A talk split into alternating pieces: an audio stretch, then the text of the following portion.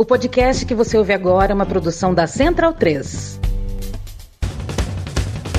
Começa agora pela Central 3, o programa para quem sabe que o futebol é muito, muito mais do que apenas um jogo. Está no ar o podcast da Trivela.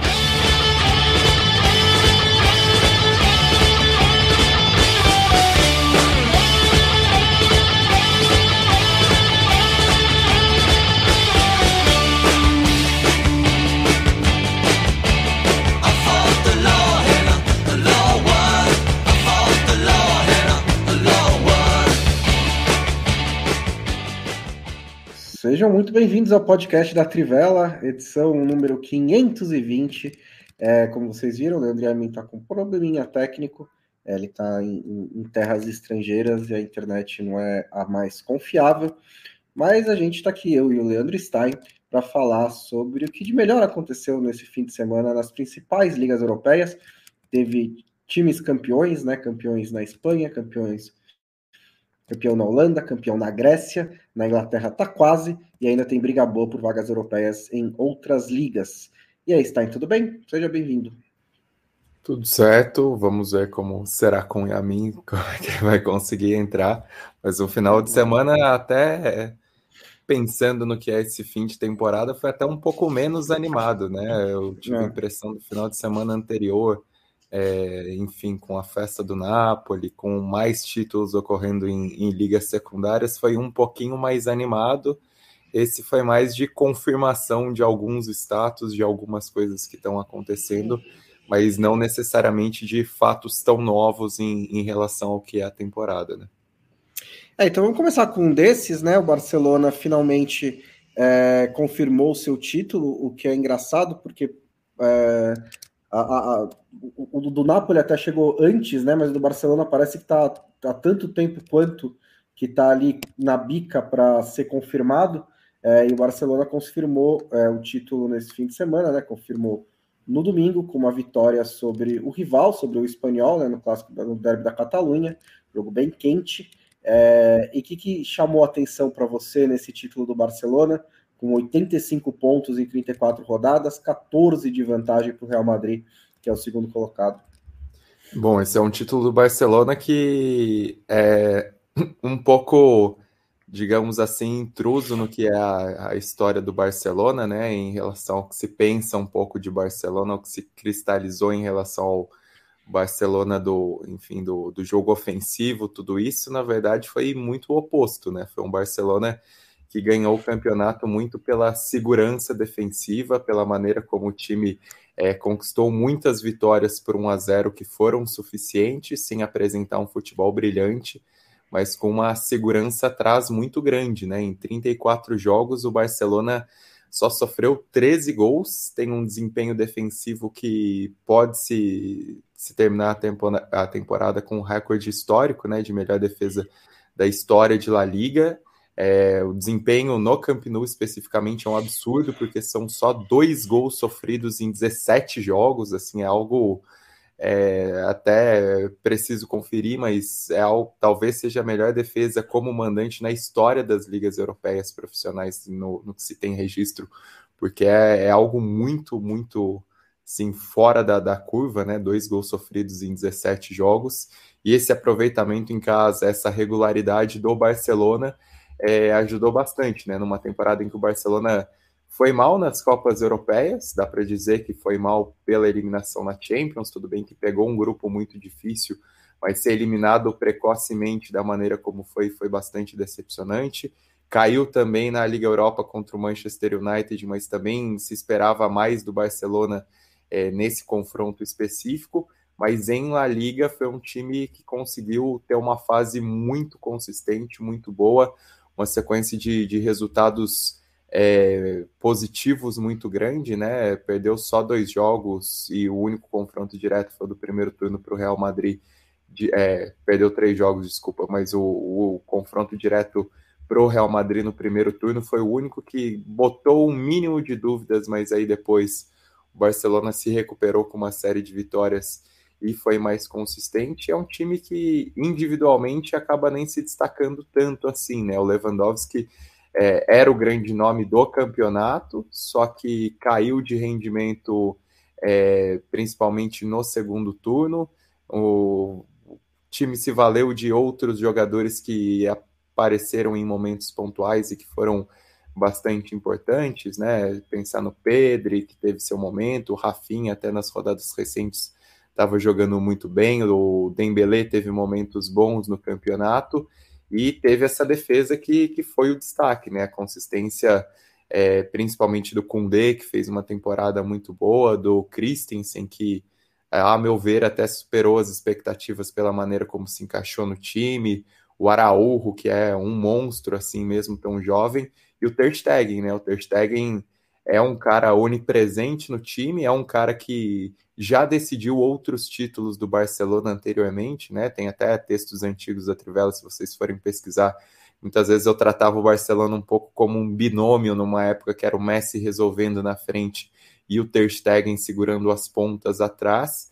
Depois, em algumas temporadas recentes, ele até caiu um pouquinho de nível em relação ao que foi esse ápice dele no Barcelona, mas essa temporada talvez tenha sido a melhor dele no clube, porque esses números defensivos absurdos também partem muito das defesas que ele fez, das atuações milagrosas que ajudaram a sustentar tantos 1 a 0 do Barcelona ao longo da campanha.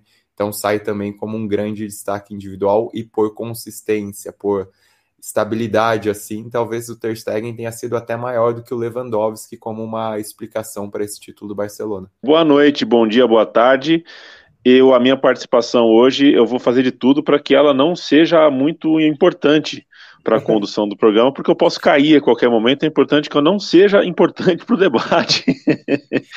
é, já cheguei caindo aqui, mas estou tô, tô com vocês. Uh, estaremos aqui na próxima hora.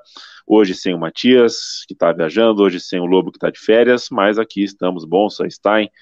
Eu, eu estou, viu, Stein? Você que passou as férias num lugar que você sonhava, eu estou num lugar que eu sonhei a vida inteira está. Acabei de chegar em Nápoles.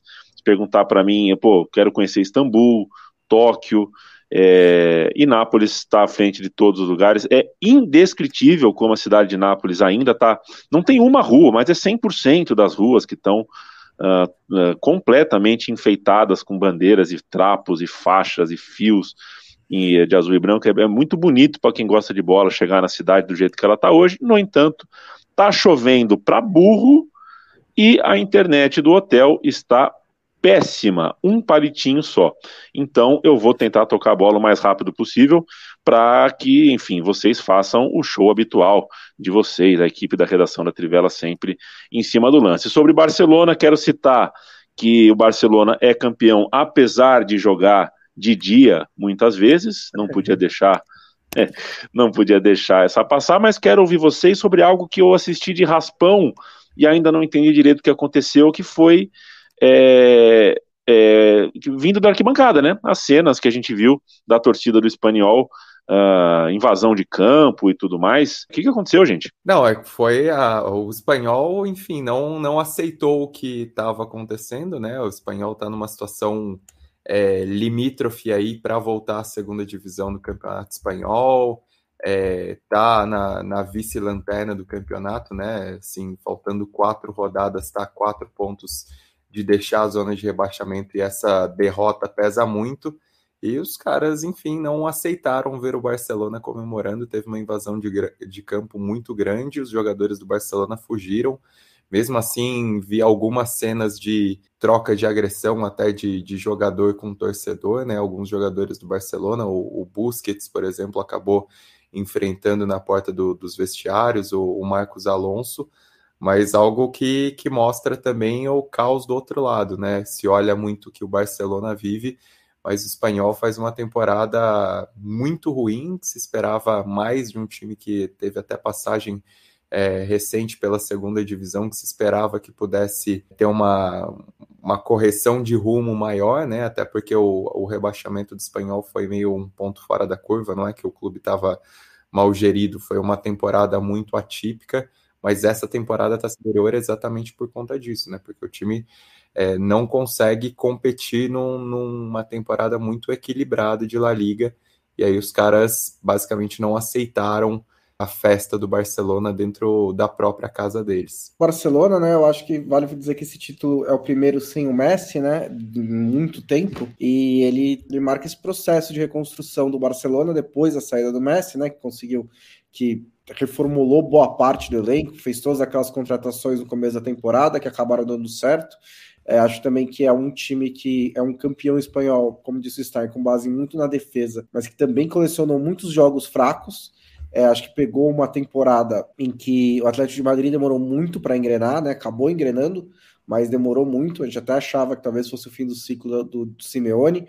É, pegou um Real Madrid que não teve consistência em La Liga, é, meio que parecendo guardar energia para as competições de Copa, né? Foi onde o Real Madrid encaixou o seu melhor futebol. E o Barcelona, assim, um time que não toma gol, né? Praticamente, um time que quase não tomou gol em casa, acaba somando pontos em pontos corridos e, e é muito forte. Acho que é curioso isso no momento em que o Messi está quase voltando, né? Então talvez é, se o Messi voltar na próxima temporada, toda essa reconstrução pelo menos dê uma plataforma para ele ter aí mais um ou dois anos pelo Barcelona de novo, mas é um, é, é, é um ciclo que termina e talvez até volte para o começo de novo com o Messi é, nesse time. Futebol espanhol com cara de novo ciclo, né? Primeiro saiu o Cristiano Ronaldo, depois saiu o Messi, o Santiago Bernabéu em reforma, agora o Camp Nou em reforma.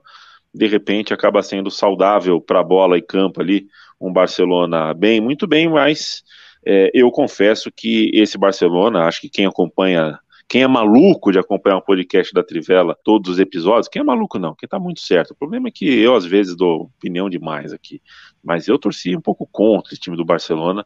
É, porque acho que o Barcelona é um dos clubes que mais chicoteia o fair play financeiro e os ritos econômico que deveriam servir para todos e para alguns times não servem. Seja como for, deu time, deu jogo, o Barcelona foi campeão com alguma folga. Não foi tão folgado na Inglaterra, o, o, o Leandro Stein, mas e eu já estou usando o tempo verbal, né? Não foi, eu estou colocando o City já como campeão. Falta um jogo, falta uma vitória por Manchester City e talvez essa vitória nem precise acontecer porque ao que tudo, né? É, é, os sinais são, são generosos aí uh, apontando que o Arsenal também, a gente não pode esperar que o Arsenal vá vencer todos os seus jogos daqui para frente, porque parece que caiu, né? Parece que caiu realmente o, o, o, o estado anímico mesmo, deu, deu uma baixada, né? O Arsenal não consegue mais ser aquele Arsenal, a gente está perto de mais uma taça para Pepe Guardiola. É bom lembrar, o Arsenal tomou um sacode em casa do Brighton, que é uma das grandes, né, uma das grandes histórias dessa, dessa campanha. Então, queria te ouvir sobre, sobre as boas histórias desse fim de semana, da última rodada, que praticamente sacramenta o título do Manchester City. Bom, do, só para falar sobre o Arsenal, até acho que o Arsenal ele vinha correspondendo positivamente nesses últimos jogos um pouco mais leve, né? O time sem tanto esse senso de, de, responsabilidade com as vitórias contra o Chelsea, contra o Newcastle, mas o Newcastle foi um jogo que o time é, sofreu defensivamente, né? De, teve até algumas pitadas de sorte.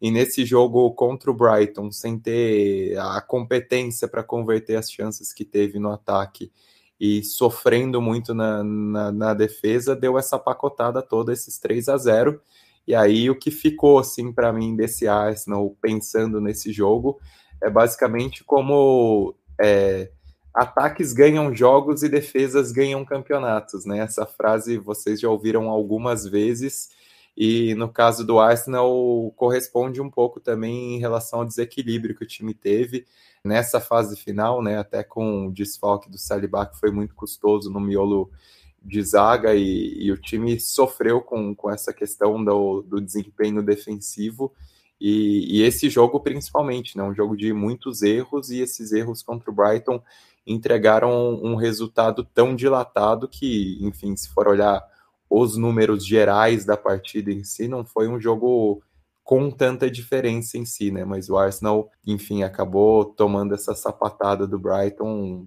sofreu esse resultado que é muito emblemático nessa reta final do campeonato, enquanto o Manchester City fez sua parte, uma vitória por 3 a 0 sobre o Everton que era esperada, mas era talvez não tão garantida assim, pensando no que o Everton ainda precisa lutar pela sobrevivência no campeonato, né? Mas, enfim, era esperado um resultado dessas proporções do Manchester City, um resultado que, assim, no geral, eu acho que é bastante bacana por ressaltar também o papel do Gundogan, né? O Gundogan é um dos principais jogadores dessa passagem do Guardiola pelo Manchester City, é um cara que teve campeonatos muito bons, mas às vezes não tem todo o cartaz de um De Bruyne da vida, de outros jogadores é, dentro do Manchester City, né? E, e mesmo nessa temporada, nessa reação de temporada, se a gente for pensar no que é o, o Manchester City, não é um cara que está sendo tão comentado, tão elogiado, mas tem feito jogos muito bons, né? E esse jogo aí, os dois gols que ele marcou são principalmente o primeiro gol, assim, para mim é um absurdo, né? A maneira como ele mata a bola mesmo pressionado, a maneira como ele consegue virar o chute, consegue virar a batida, é um resultado muito assim, um, uma atuação muito emblemática dele em relação ao talento, em relação ao que ele, ao que ele oferece ao time.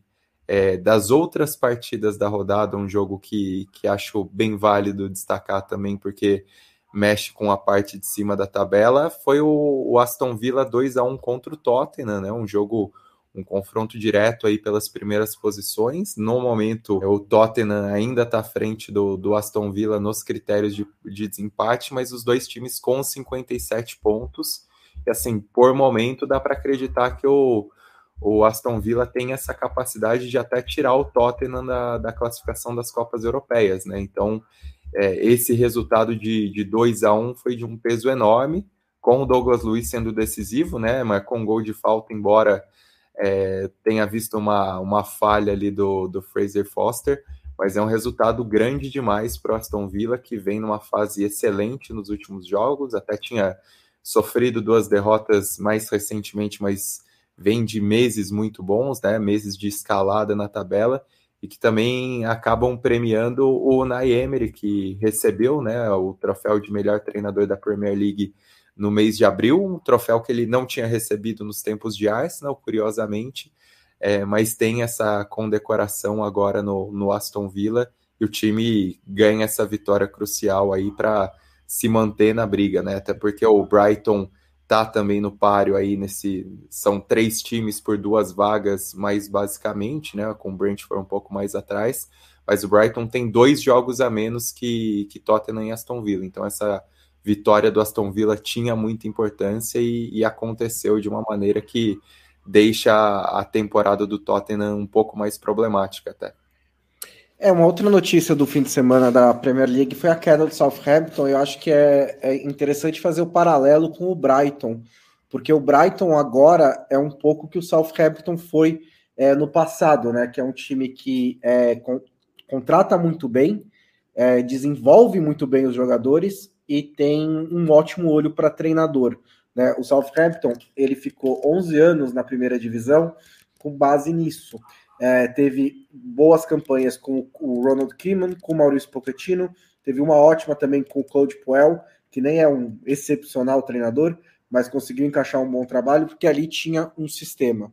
Né? Esse do Brighton, a gente até, até virou, virava até piada, né? O, todo mundo joga, contratando jogadores do Southampton né, caras como o Mané, como o Schneiderlin, o Van Dijk, é, o Liverpool também contratou o Lalana, teve outros jogadores que saíram do, do Southampton e foram para lá. Está começando a acontecer agora com o Brighton, né? O Arsenal contratou o Ben White na temporada passada, é, o, o Chelsea contratou o Cucurella nessa. Você tem o Caicedo prestes a sair, talvez o McAllister também saia, e outros jovens já estão chegando, como o Mitoma, como o Inciso, e é isso que o, o Southampton cai porque ele parou de fazer isso, né? A fonte parece que secou. Eles passaram um tempo, estiveram uns dois anos errando treinadores, né? Foram com é, Maurício Pellegrino, Mark Hughes, até achar o Hasenhutel, que fez um bom trabalho dentro dos limites ali.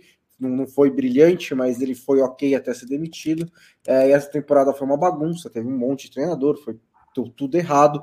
Então foi um time que passou a apostar um pouco mais em experiência e menos em juventude. Nessa temporada tentou uma correção de curso, investiu em vários jogadores jovens, pegou caras da base do Manchester City, tentou trazer um, alguns jogadores, até revelou alguns bons, né, como o Bela Kotchop, o goleiro Banzunu, são bons jogadores, tem o Romeu Lavia, que é muito bom também, mas era um pouco tarde demais para evitar o rebaixamento, e agora o Southampton vai dar a volta por cima. Mas eu acho que é um fim de semana representativo por causa do contraste com o Brighton, que hoje em dia ocupa esse lugar do Southampton como um clube que é, faz parece fazer milagre né, com os recursos que tem e consegue desenvolver esses jogadores, jogadores de muito talento, e provavelmente vão vender por muito caro e também vai tá até fazendo campanhas melhores do que as do Southampton, deve ficar pelo menos em sexto lugar o Brighton e disputar a Liga Europa. Quero mandar um abraço para quem está nos assistindo ao vivo aqui, o Rafael Velasco agradece o Leandro Stein pelo texto sobre o título do AEK Atenas. Leandro Stein é coisa de louco, né? É, AEK Atenas campeão. Mike Costa, boa tarde, direto de BH. Abraço para você, Mike, cidade mais azul do Brasil. Muito bom, BH, de fato. Rodrigo Vasconcelos, ótima tarde. Marcelo Vieiro, podemos acreditar nesse Liverpool na Champions? Sim ou não, Bonsa? Sem, sem mais delongas. Acho que dá para acreditar. O Liverpool tá ganhando do Leicester agora do, por 2 a 0 é. Se fechar essa vitória, fica um ponto né, do, do Newcastle Era United. Não, hein? É que o é que o Newcastle United tem um jogo a menos ainda, né? Precisam, só podem vencer no máximo mais uma vez até o fim do campeonato. Pode acontecer. Agora, o que aconteceu no fim de semana foi que o Newcastle tropeçou e o United não, então agora os dois estão juntos, então o Liverpool tem um time a mais para torcer para o tropeço. Marcelo Vieira, um abraço então para você. Gladson Rafael sempre conosco aqui. Lembra que o Chelsea foi campeão do feminino, né? E o Furacão uh, virou no atletismo, então ele está feliz da vida, bebeu triplicado no final de semana. Guilherme Monferdini, Uh, quero mandar um abraço também para José Sobreira. Miranda ou Gamarra? Miranda. É, Miranda. Rodrigo, Rodrigo Passos, apesar do título, ainda foi pouco para o Barça depois de tanta movimentação financeira. É um jeito de olhar, de fato. O Barcelona investiu demais. André Brasileves, que um abraço. Paulo, César Alencar, Gabriel, Júlio Ribeiro, Uh, poxa vida, participação grande aqui de vocês. Eu sempre faço a lembrança. Conversem com o robô também, cliquem no curtir, é, que faz com que a, a live apareça para mais pessoas. Não é nada, não é nada, ajuda a gente legal.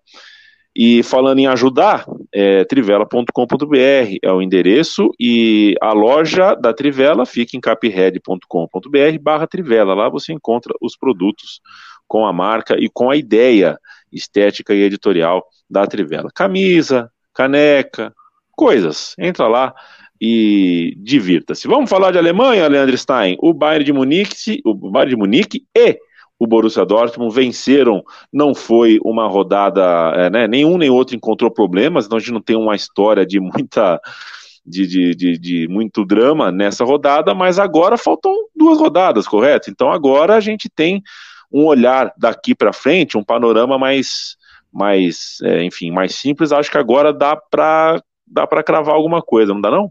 Bom, o Bayern de Munique era um jogo, talvez, assim, eu pelo menos tinha uma expectativa que pudesse complicar um pouco, considerando a maneira como o Schalke vinha atuando nas últimas rodadas, mas pesou a grande freguesia do Schalke 04, né, porque enfim, a diferença entre os dois times é enorme, se sabe, mas como o Bayern que não vinha jogando de maneira convincente nas últimas rodadas e um Schalke 04 que era todo coração, esperava-se um jogo um pouco mais parelho do que esse 6 a 0 que aí viu um Bayern é, muito mais ativo, né, muito mais faminto, conseguiu abrir o resultado é, no primeiro tempo e aí no segundo tempo aproveitou jogadas mais em velocidade, a defesa do Schalke mais aberta para fazer esse 6 a 0 e o Borussia Dortmund, que é um time que, é, até em relação ao que vinha no momento em que o Borussia Dortmund estava muito bem na, na, reabertura do campeonato,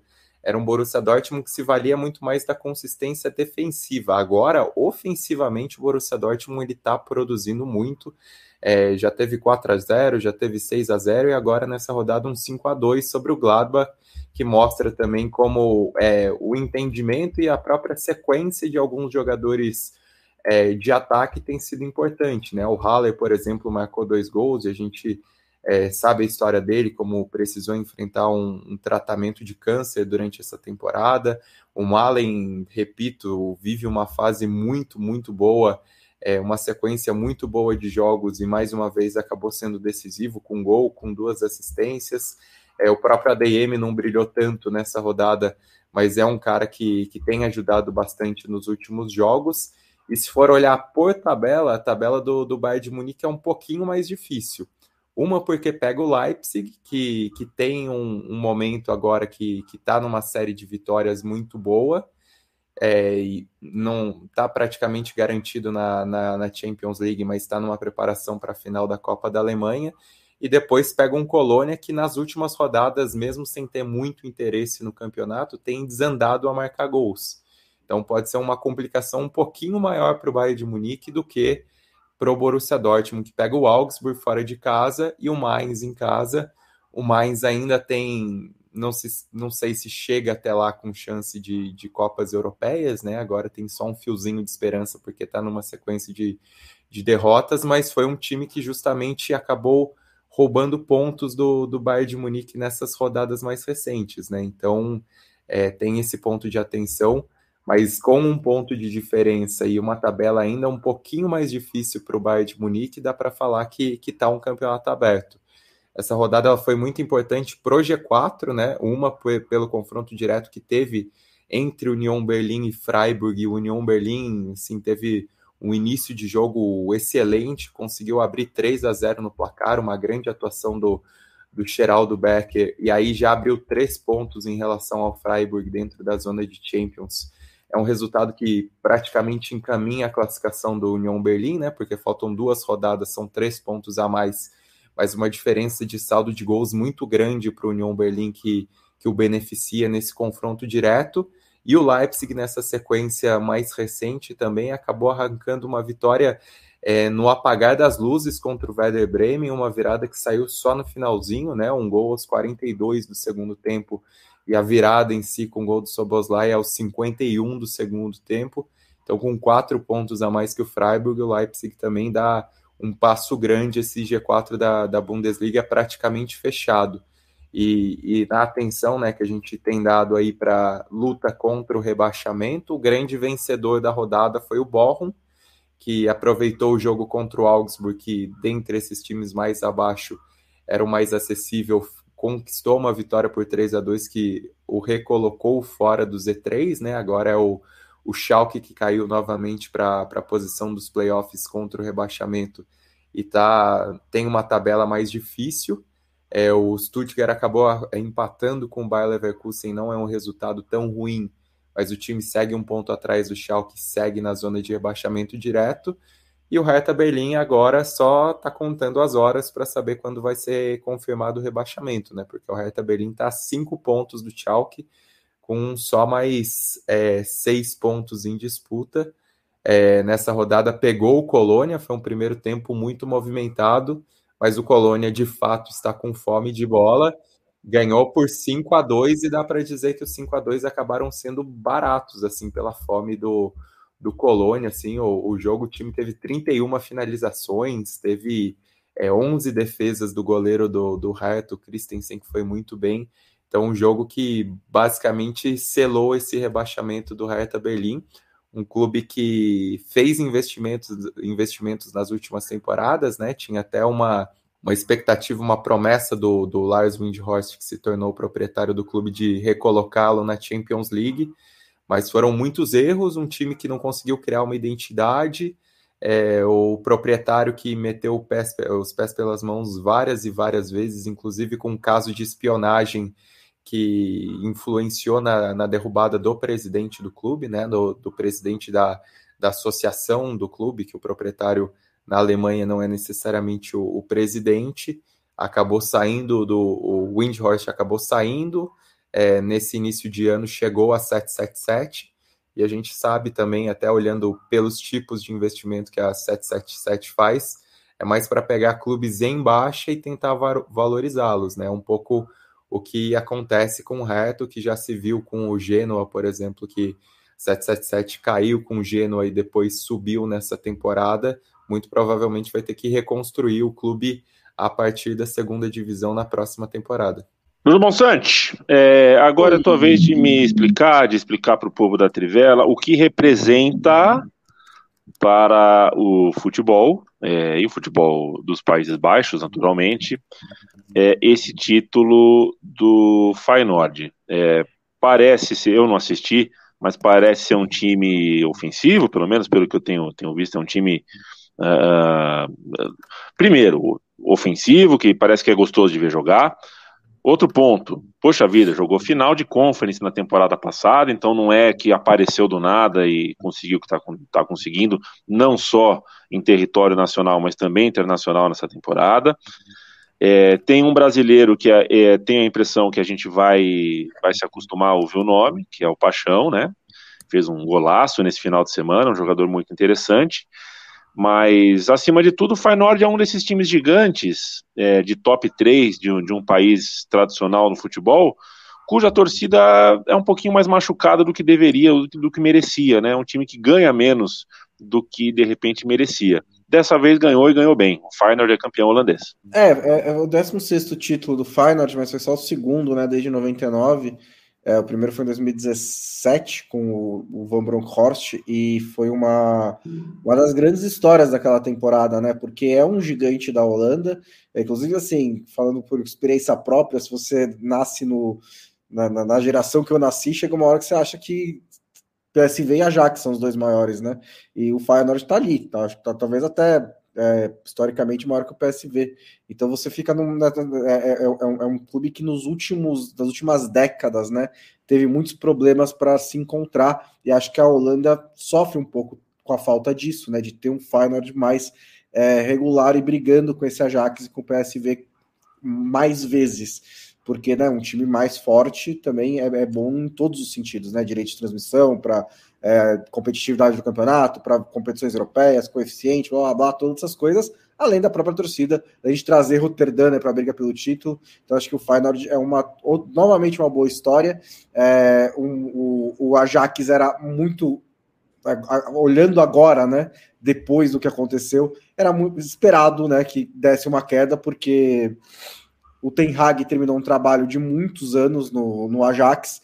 É, o Ajax até tentou uma certa continuidade com a Fritz Schroeder antes de que, que era seu assistente, não deu certo, teve que mudar. O PSV também não se encontrou, e aí o Feyenoord aproveitou e surfou nisso. É um time que, como você disse, chegou na final da Conference na temporada passada, é, até a derrota para Roma deu uma balançada no Arne Slot, que é um bom treinador, um, talvez um ótimo treinador, né? Que parece ter muito futuro, é, mas ele acabou ficando. O que foi reformulado mesmo foi o elenco, né? Muitos jogadores que chegaram é, para essa temporada, como o próprio Igor Paixão, o Kiren Timber, o Santiago Jimenez, que é outro nome muito bom desse título holandês. É, o grande destaque é o Orkun Kogsu, né? O meia turco que está fazendo, fez uma ótima temporada, um camisa 10 ali que é, joga atrás do atacante, consegue ter chegada na área, é um bom jogador, e esse acabou sendo um título bem legal na Holanda. É, e até nisso de elenco, né, até é, é, interessante comparar o time que, por exemplo, enfrentou a Roma na, na final da Conference passada, né? É, dos 11 titulares, só quatro se mantêm, o goleiro, o, o Billow, o Gertruida lateral direito, Trauner zagueiro e o, e o Koksu no meio do campo. O resto, todos saíram, né? O Sinisterra se destacou, foi pro, pro Leeds, o Dessers não teve a, a contratação em definitivo, o Tio saiu, o Nelson voltou pro, pro Arsenal, enfim, muita gente saiu, o time desmontou, e aí nesse processo de mudanças é, dentro do futebol holandês, né, do, do trio de ferro, dois mudaram o treinador e um mudou praticamente o elenco inteiro, mostrou como o trabalho de continuidade do treinador do Arne Slot foi muito mais importante. Não que PSV e Ajax também não tenham tido perdas né, no elenco, mas no fim das contas é, a continuidade do, do treinador do Feyenoord foi muito mais decisiva e aí fica a marca da torcida do, do Feyenoord, né? Porque em termos de é, fanatismo assim do trio de ferro, as festas que me chamam sempre mais atenção são as festas do Feyenoord e o ambiente do, do The Quip nessa nesse final de semana com a confirmação do título estava um negócio de louco, então premia também uma torcida que é bastante sofrida. E do último título, além do Van Bronckhorst, outro personagem que era bastante bacana, que estava e que, que foi uma liderança, foi o, o Kite, né? O Dick Kite era um personagem muito legal também daquele título de 2017. Agora é um título com muito mais a face do Arne Slot e um pouco também do, do Koksu, por ser esse, esse elo com o time é, da temporada passada, por ser uma liderança em relação a, ao tanto que mudou em relação ao time que chegou à final da Conference. Aproveitando, Stein, nosso, nosso amigo ouvinte já te parabenizou pelo texto sobre o AEK, campeão na Grécia. Se quase deu algo pouco esperado na Inglaterra, e vai da City, quase deu algo é, menos esperado na Alemanha, mas está perto de da Bayern. Se na Itália uh, deu o Napoli, é, algo, eu acho que essa temporada na Europa rendeu boas histórias, né? foram bons campeonatos, e um deles, é, claro, a gente é, acompanha menos, assiste mesmo, menos, é, esbarra menos com as notícias, é, e até por isso é bom te ler sobre isso, sobre a, a campanha do AEK na Grécia, que foi pau a pau, né, palma a palma ali com o Panathinaikos, que era o favorito, enfim, é, é, Olha, tá rolando um buzinaço aqui, na, na, na, lá na porta do hotel. Não, não quero crer que seja por causa do título do Napoli, mas porque eu citei o Napoli aqui, né? Eu mas acho que é pelo título do EK Atenas. É. Está aí um pouquinho de um pouquinho de AEK para gente, é, aquilo que já está escrito. Convido vocês a, a lerem o Stein, mas dá uma palhinha aqui sobre o porquê do AEK ter sido campeão na Grécia. Bom, era uma temporada que existia uma grande expectativa sobre o Olympiacos, né? Até pelos medalhões que chegaram e, e logo saíram, não continuaram. Vai ser uma temporada que o Olympiacos trouxe Marcelo, trouxe Rames Rodrigues, mas a disputa principal foi entre Panathinaikos e AEK. O Panathinaikos começou muito bem, né? Um início histórico com 10 vitórias consecutivas um recorde no campeonato grego, o Panathinaikos que vem de uma crise recente, e não conquista o título grego desde 2010, então existiu uma expectativa até maior sobre o Panathinaikos, mas o AEK foi tão bem quanto no início, né? Ainda que tenha sofrido duas derrotas, foram oito vitórias em dez rodadas, era o único time que se mostrava com fôlego para acompanhar nesse início. Continuou depois e, e os dois até se revezaram na liderança no fim da temporada regular. E aí foi uma disputa, uma disputa bastante intensa é, na fase final do campeonato grego. Né? No campeonato grego é, existe um hexagonal final em que os times se enfrentam em dois turnos, né? os seis melhores é, do campeonato, e aí teve uma disputa ponto a ponto entre a EK e, e Panathinaikos. É, os dois ficaram muito tempo igualados e o Panathinaikos até tinha uma pequena vantagem nos critérios de desempate por ter sido a melhor campanha na temporada regular mas na penúltima rodada o Panathinaikos acabou perdendo é, o clássico contra o Olympiacos, que já não tinha mais chance de título. Isso ajudou o AEK a abrir três pontos de vantagem. E nessa rodada final, o Panathinaikos tropeçou de novo, né? Acabou, é, enfim, tendo um empate e o AEK venceu, goleou, confirmou esse título. É um título bem legal do AEK, porque enfim, o time já tinha ganhado em 2018, mas é mais um passo da reconstrução, né? O AIK foi rebaixado pela primeira vez em 2013 é, em campo e por problemas financeiros acabou reiniciando essa trajetória na terceira divisão.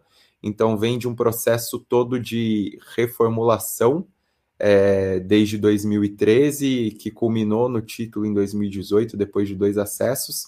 E nesses últimos anos o clube foi bastante estável, né? Foram quatro temporadas consecutivas depois do título na terceira colocação até essa reconquista nessa temporada. Mas o clube conseguiu ampliar centro de treinamentos e principalmente conseguiu inaugurar um novo estádio, né? Em Nova Filadélfia, no bairro original do, do AEK, porque é um clube muito ligado aos imigrantes, aos refugiados gregos que moravam na atual Istambul e durante a guerra entre Grécia e Turquia nos anos 20, eles voltaram e fundaram é, esses refugiados que praticavam, tinham organizações esportivas em Istambul, esses refugiados gregos de volta à Grécia agora, eles acabaram fundando o AEK em Atenas. É um clube que tinha o seio nessa comunidade, nessa região, mas em 2003, é, em 2003 com a promessa de construção de uma, uma nova arena, enfim, com todo o processo das Olimpíadas, o time deixou a região, por muito tempo jogou no Estádio Olímpico, mas é um estádio mais frio, e nessa temporada inaugurou um, um estádio novíssimo dentro do, do bairro onde está as suas raízes, né? Então, ter essa volta e com a conquista de título é muito importante, seria mais, assim, o tempo do AEK foi de duas décadas, mas seria mais ou menos o São Lourenço voltar para Boedo e ser campeão na primeira temporada, então tem todo esse simbolismo, né? E a, depois, se vocês quiserem procurar também na Trivela a inauguração desse novo estádio, ela foi muito marcante porque teve cerimônia religiosa é, ligada aos, aos ortodoxos, enfim, foi, foi algo bem bacana, é, foi bem marcante e acaba premiando tudo isso. E dentro dos personagens do AEK também quem merece destaque é o treinador, né? O Matias Almeida, que é um técnico de bons trabalhos, se a gente for considerar o que ele já fez pelas Américas, né? Ele é o cara, vamos lembrar que antes de Gadiardo foi ele quem tirou, e antes do, da volta do Ramon Dias, foi ele quem tirou o River Plate da segunda divisão do Campeonato Argentino. Depois teve uma passagem longa pelo Chivas, em que ganhou até a Conca Champions é, ganhou o campeonato mexicano e, e, acaba, enfim, depois ele vai para a MLS, mas não com um trabalho tão positivo no San José Earthquakes, embora tenha disputado os playoffs, não, não com tantos títulos, não com tantas passagens importantes quanto foi em Chivas é, e no River Plate. Agora, na primeira experiência dele na Europa, na primeira temporada dele na Europa, ele acaba tendo essa conquista, né? Então, um título com, com muita coisa marcante. O elenco do, do EK tem até várias figurinhas carimbadas, né? O goleiro é o Atanasiades, que foi o goleiro uhum. do Sheriff Tiraspol na, na temporada é, da, da, Champions, lá da loucura na Champions com o Sheriff. Tem o, o Vida na zaga, tem o, o Sérgio Araújo no ataque. Então, é um elenco com muitos jogadores conhecidos. O Nordin Arabat está lá também, foi campeão. Então, muitos jogadores de interesse e o Almeida acaba sendo essa face, um treinador para a gente prestar atenção também, que em certo aspecto acaba me lembrando um pouco Diego Simeone, né? Por, enfim, ser o, o cara que, que tem uma história muito grande na seleção argentina e, está na Europa agora e, e tem essa conquista.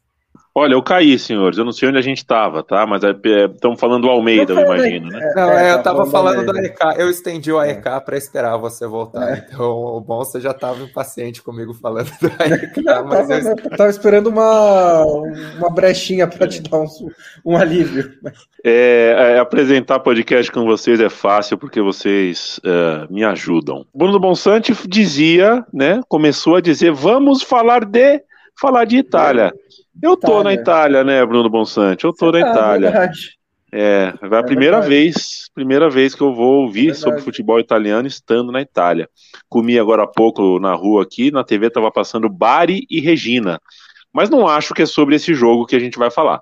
Qual é a boa da Itália? Bom, a Itália boa é a briga por vaga na Champions League, né? E ela tá afunilando, né? Ela chegou a ser uma bela de uma briga de foice no escuro, né? Chegou a ter até a Atalanta estava forte nessa briga.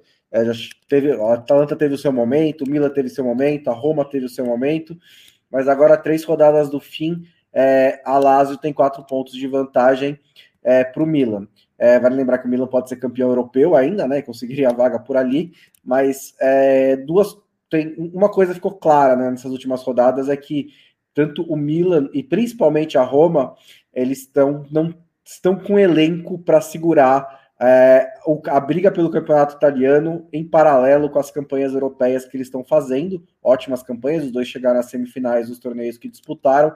Mas assim, é só você olhar o time da Roma que enfrentou o Bolonha e tem vários. Quem é você mesmo? Que é uns garotos, né? Que o Mourinho está tendo que usar muito desfalcado, problemas na zaga, o problema o Hinaldo ainda não consegue jogar com. Até jogou esse jogo, mas ele é, tem, tem, tem, tido problemas musculares, o Dybala está sendo guardado para para a volta contra o Bayern Leverkusen na semifinal da Liga Europa, então é, a situação no campeonato italiano não ficou bom para nenhum dos dois.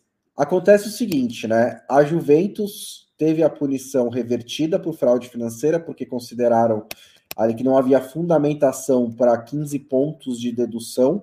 É o próprio promotor que fez o que, que entrou com o caso né, contra a Juventus havia pedido inicialmente 9 pontos, foram é, deduzidos 15. Ah, o Conselho da, da, a, do Comitê Olímpico, né, o órgão do Comitê Olímpico, reverteu essa punição e mandou de volta. Esse novo julgamento, essa nova audiência vai ser, reali vai ser realizada em maio, acho que não me engano, 21 de maio. É no mesmo dia que a Juventus enfrenta o Empoli pela penúltima rodada. É, pela antepenúltima rodada, acho que é na semana que vem, né? Só confirmar aqui essa data. Isso, segunda-feira, 22 de maio, na próxima segunda-feira. A questão agora é quantos pontos a Juventus vai perder. É, se ela perder os nove que são esperados, porque era o pedido inicial do promotor, a questão é que ainda é muito provável que ela se classifique, ainda é possível que ela se classifique para a Champions League. Não é muito provável porque ela ficaria com 60, né? Mas ela ainda teria ali, ainda estaria ali na briga com a Milan e com a Roma. E é um time que só tem que, que tem a Liga Europa também, mas está mais competitivo do que esses dois. O que tem se falado na Itália é que a pena vai ela talvez seja condicional a essa diferença, porque é um conceito jurídico de que a pena tem que causar algum impacto. Porque se a pena não.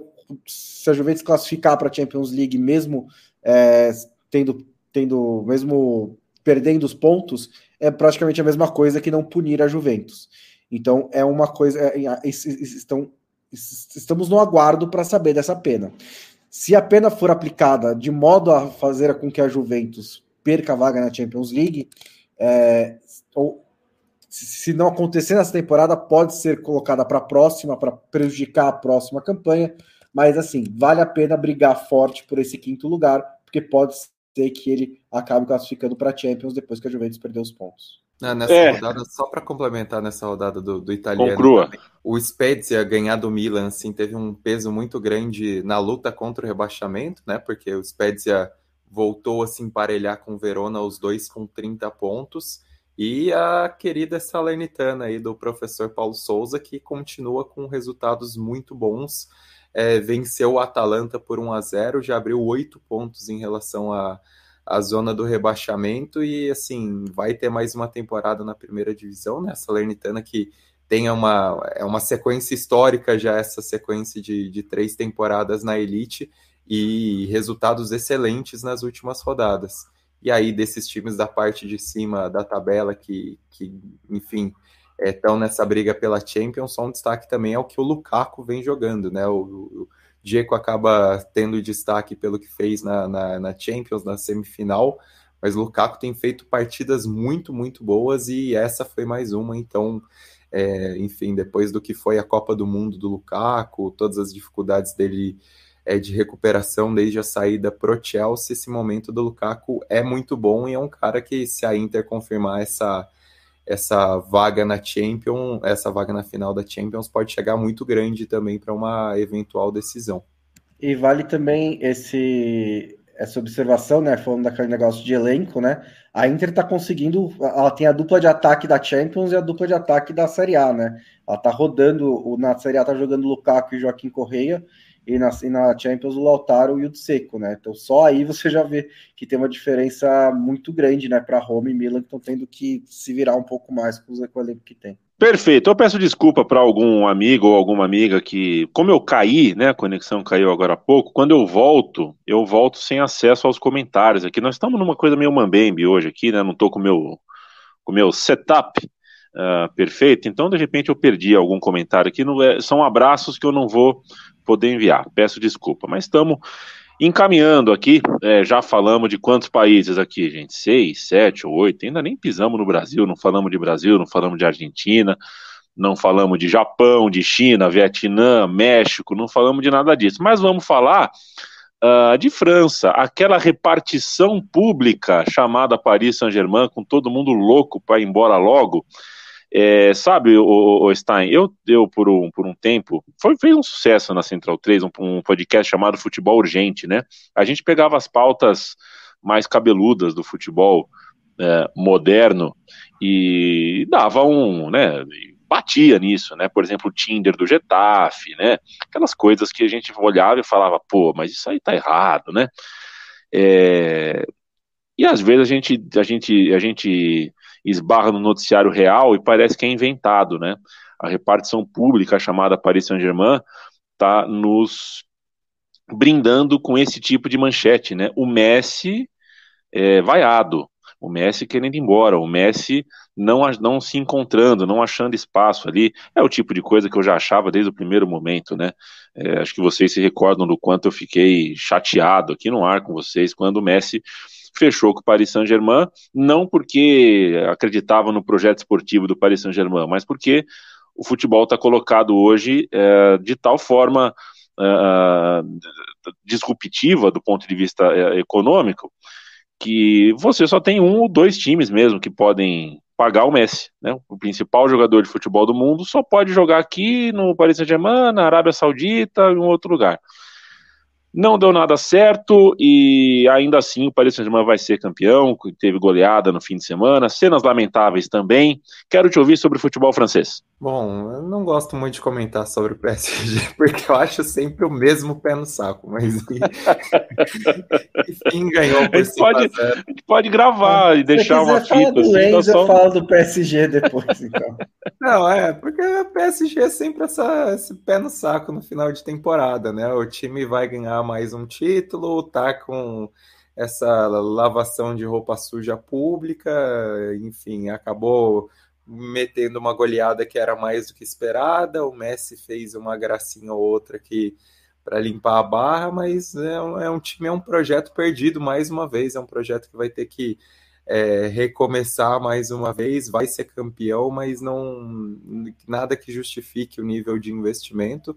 Mas o PSG até acho que em alguns momentos teve é, seus lampejos, mesmo essa temporada teve momentos muito bons, muito produtivos, mas é um time que claramente joga em função de conquistar a Champions e sabemos como conquistar a Champions não é algo que venha só na base das estrelas, não venha só na base desse dinheiro todo re, é, derramado, e o PSG é o exemplo mais claro disso, né? Um time que acaba batendo a cabeça na parede todas as vezes, não, não cumpre seu papel que se espera e não consegue formar um time, que é o mínimo que se imagina para uma, uma Champions League e acaba, enfim, andando em círculos. A história dessa temporada é, na Ligue 1 é o LAN, que, enfim, está na segunda posição, está seis pontos atrás, já não, não tem mais tempo hábil para conseguir conquistar esse título mas é até pela derrota recente no confronto direto, né? Mas é um time muito interessante, com jogadores é, muito bons, e, e aí vale até algo que a gente tinha mencionado no início da temporada, porque o, o Lan fez um, um mercado de transferências muito bom, né? Contratou alguns jogadores interessantes, o Openda no ataque, o Bryce Samba no gol, é, acaba demonstrando muito isso. Tem o Seco Fofana, que é sim, um gigante, é talvez o melhor jogador dessa temporada na Ligue 1, foi até um dos caras especulados no início da temporada pelo PSG e ficou, teve uma renovação que aconteceu no meio do gramado até a assinatura do contrato de maneira apoteótica e o Marfinense vem carregando o time, vem fazendo muito, é, nesse jogo específico contra o Stade Reims, que, que selou a vaga na Champions League, ele acaba marcando um golaço.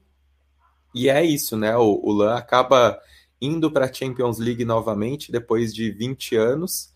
É, é, um prêmio tanto por essa temporada. Vale lembrar que o, o Lan teve um período muito forte na virada do, do século, né? Um clube tradicional de uma região até é, bastante operária, né? Com minas de carvão e nessa virada do século é um, uma cidade muito apaixonada por futebol. Tem um estádio que foi da Copa de 98, até uma discussão era a relação da capacidade do estádio para o tamanho da cidade, que é uma cidade relativamente pequena, mas muito apaixonada.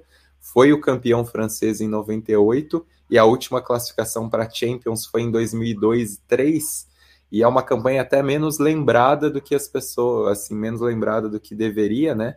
É, a, a Ligue 1 de 2001-2, quando o Lan perde na última rodada o confronto direto para o Lyon. É o primeiro título do Lyon que acaba abrindo caminho né, para o hepta do Lyon é, na sequência da década, mas foi um título que o Lyon teve que ganhar o confronto direto na última rodada, porque o Lan era o líder da competição e tinha um time muito interessante que alguns caras que algumas semanas depois fizeram fama mundial porque era uma base do que tinha um, uma colônia senegalesa, né? Então o Diouf era um dos craques daquele time de 2001, 2002. O Papa Boba Diop, que fez o gol contra a França, era também é, daquele time do Lan. O Colli, muito bom na defesa, também era daquele time do Lan. Então é uma equipe marcante que agora consegue encontrar com um paralelo, que, enfim, se não teve força para competir com o PSG, isso não é demérito nenhum é mérito do, da maneira como o time conseguiu manter um nível tão alto e consegue essa volta para a Champions depois de duas décadas. Perfeito. Falamos de futebol francês sem doer muito, tá vendo? Sem precisar passar pela é ladainha. É, é pela chato. a ladainha Qatar do Paris Saint-Germain. Que projeto esportivo horroroso do Paris Saint-Germain. Mas uh, falamos e falaremos mais uh, de futebol uh, daqui da Europa, daqui da Europa, hein? Gostou tão nojo, né? Daqui da Europa e de onde tiver que ser. Afinal de contas, a gente tem Champions League instalando, tem taça ainda para ser levantada, tem vaga em Champions League pela frente. Estaremos sempre de olho aqui no podcast toda segunda e quinta, ou é, entrando todo dia em trivela.com.br, você se informa e você lê o timaço brioso da redação da Trivela há mais de 20 anos, entregando conteúdo de primeiríssima qualidade, conteúdo autoral, conteúdo uh, recheado de paixão, carinho, integridade e outras coisas que puxa a vida. É, eu sou fã e acho que você deveria ser também. Destaque final, Bruno Bonsante. Quinta-feira a gente se vê de novo. Tá bom, quinta-feira a gente se vê. Estamos. Ah, é, talvez eu não esteja aqui na quinta-feira, mas depois eu falo com vocês sobre isso. É, mas é, é, até a próxima vez que a gente for fazer podcast, aproveite a Itália, coma, coma muita comida italiana. É, qualquer coisa aí é gostosa, sério, qualquer lugar que você sentar para comer é, vai ser uma delícia e aproveite muito essa viagem. O Vitor Birner tá aí com vocês, porque eu vi alguém muito parecido com ele que passou atrás de você. Aí eu falei, é. nossa, será que é o Vitor Birner? E era, né? Manda um abraço é, para ele. É, nem tudo é perfeito, Bruno Bonsante. É, imagina. Leandro Stein, meu beijo. Um beijo e só mais um destaque, né? Uma história bacana também que se concluiu nessa, nesse final de semana foi o acesso do Notts County na quinta divisão inglesa. Sim, todo mundo ficou falando do Wrexham por conta do eterno do Deadpool por conta da, do seriado, e é um time muito legal, como a gente destacou no podcast, além dos donos, porque é o clube mais antigo de Gales, enfim, é um clube histórico, mas o Notts County é um clube ainda mais histórico, é o clube profissional mais antigo do mundo, fundado em 1862, antes da formalização das regras do futebol, fez parte da Football League por 131 anos, estava na primeira temporada do campeonato inglês, vinha de três temporadas consecutivas na quinta divisão em que perdeu nos playoffs de acesso. Dessa vez fez uma pontuação centenária que dava para subir com o pé nas costas em qualquer uma dessas temporadas anteriores, mas perdeu o confronto direto na reta final para o Wrexham e acabou com quatro pontos atrás, mesmo tendo o melhor ataque e a melhor defesa do campeonato. E aí nos playoffs de novo, com jogos muito mais difíceis, suados, ganhou as semifinais na prorrogação e agora na decisão contra o Chesterfield acabou é, levando esse acesso nos pênaltis, um jogo em Wembley bastante emocionante, teve é, goleiro que foi alterado para os pênaltis e pegou duas cobranças, teve toda uma história épica, é uma história muito legal ao lado do Wrexham, serão duas boas histórias de volta à Football League na próxima temporada, dois times que entram na quarta, quarta divisão com projetos interessantes, porque ou no caso do, do Notts County, do Notts County também são é, donos estrangeiros, né? São dois irmãos dinamarqueses que têm uma empresa de análise estatística de futebol e é, é mais um desses dessas conversas de Moneyball que, que acabam dando certo, no caso, é, para encerrar um período de quatro anos fora da Futebol League, para premiar uma temporada que foi tão boa, mas que precisou desse drama e desses épicos é, nos mata-matas. Quinta-feira estaremos de volta aqui na Trivela para falar de Champions, Europa League e Conference, principalmente, além de rodadas de Libertadores e tudo mais. Toda segunda e toda quinta, uma edição nova do podcast da Trivela. Uh, você é, é, nosso convidado para conversar com a gente quinta-feira, apoia.se barra Central 3 ao financiamento coletivo uh, da casa, do estúdio é, da Central 3 e a Trivela tem também a newsletter que você pode assinar em trivela.substack.com. Substack, né? S-U-B-S-T-A-C-K, Substack, trivela.substack.com. Valeu, gente. É sempre um prazer uh, passar essa horinha com vocês. Diga lá, Stein. Não, só uma correção, rodada de Copa do Brasil Copa essa Brasil, semana, é. não, não Libertadores. Perfeito, perfeito. perfeito. Uh, estaremos aqui da mesma forma. Beijo, abraço, tchau, tchau.